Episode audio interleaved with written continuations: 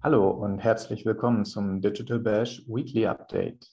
In diesem neuen Format präsentieren wir dir jede Woche kurz und knackig, was du über aktuelle Entwicklungen in der Online-Marketing-Welt wissen musst. Mein Name ist Niklas Lewandzig und hier kommen die spannendsten News aus der Branche. Audio, Personalisierung und Datensicherheit waren einige der zentralen Themen in der Digitalszene diese Woche. Schon zu Beginn der Woche kam Bewegung in den Social-Audio-Markt, als Twitter seine Clubhouse-Alternative Spaces für alle launchte. Einen Space hosten können zunächst jedoch nur User mit mindestens 600 Followern. Die zahlreichen Funktionen zur Verknüpfung von Spaces und der Timeline dürften dem Audio-Feature im Konkurrenzkampf mit Facebook Rooms und Clubhouse, das unter der Woche endlich die eigene Android-Version in die Beta-Phase brachte, aber Auftrieb geben.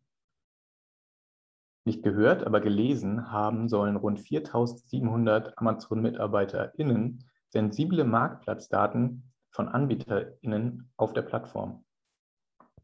Ein neuer Bericht stellt heraus, dass dieser Umstand dem Unternehmen womöglich seit Jahren bekannt war, ohne dass genügend dagegen unternommen worden sei. Selbst CEO Jeff Bezos hatte erklärt, er könne nicht ausschließen, dass eine Richtlinie zur Verwendung von VerkäuferInnen-spezifischen Daten verletzt wurde. Der Datenzugriff hätte Amazon die Optimierung eigener Produkte und Services durchaus ermöglichen können. Zum Schutz von Daten eignen sich im Digitalkontext Passwörter, wenngleich am besten mit Zwei-Faktor-Authentifizierung. Allerdings zeigte eine Studie passend zum Weltpassworttag am vergangenen Donnerstag, dass 2020 das beliebteste Passwort in Deutschland 123456 war. Es wurde über zwei Millionen Mal eingesetzt, braucht aber weniger als eine Sekunde, um geknackt zu werden. Daher wurde es auch über 23 Millionen Mal gehackt. Auch die Passwörter für Facebook und Instagram sollten User häufiger checken. Am besten so regelmäßig, wie es dort neue Updates gibt. Neu sind bei Instagram diese Woche die Captions-Sticker, die nun für die Stories und Reels ausgerollt werden.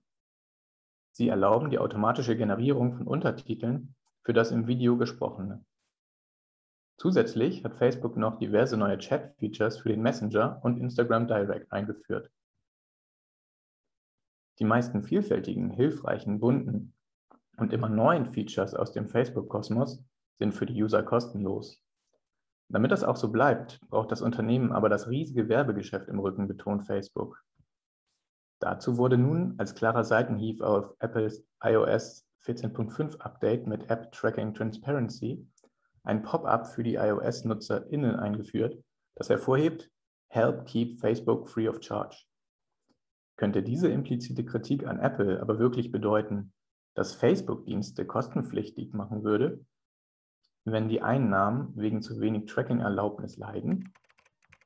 Tracking und Targeting funktionieren im Facebook-Kosmos allerdings noch sehr gut, da das Unternehmen detaillierte Daten über alle möglichen User bereithält.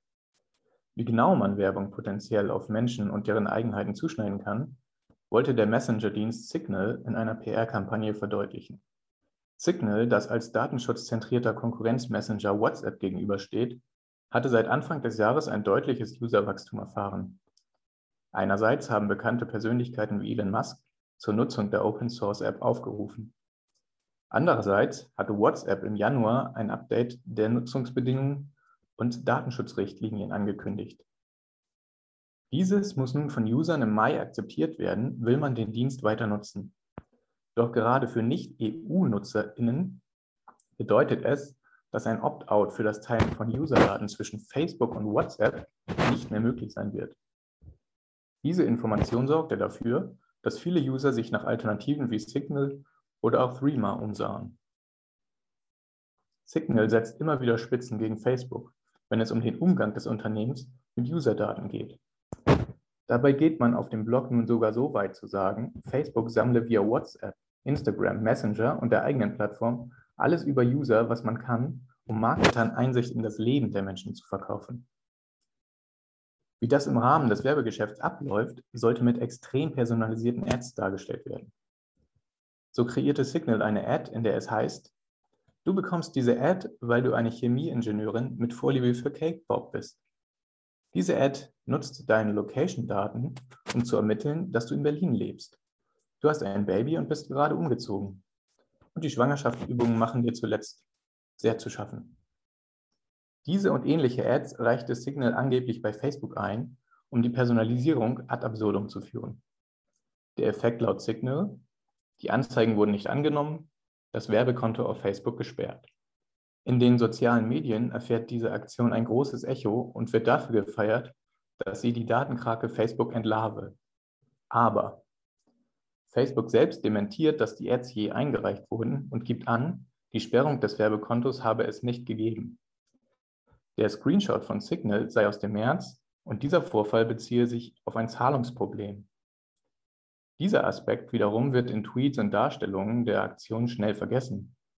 Und dennoch ist Signal mit der Aktion, ob sie nun mehr konstruiert war, als man zugeben möchte, ein guter PR-Stand gelungen.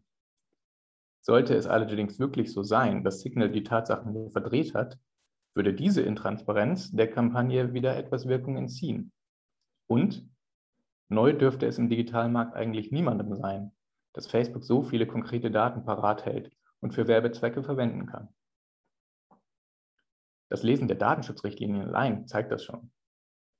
Trotzdem darf man das Engagement Signals für mehr Datenschutz insgesamt gern lobend erwähnen. Das war dein Überblick über die Woche. Und wenn du noch mehr Insights zu spezifischen Marketing-Themen hören möchtest, dann hör doch in unsere verschiedenen Folgen des Digital Bash Podcasts rein. Mein Name ist Niklas Lewandzig und ich freue mich, wenn du auch nächste Woche wieder zuhörst. Wenn du Anregungen und Feedback für uns hast, schreibe gerne eine Mail an redaktion.onlinemarketing.de oder besuche uns auf Instagram, LinkedIn, Twitter oder Facebook. Tschüss und bis nächste Woche.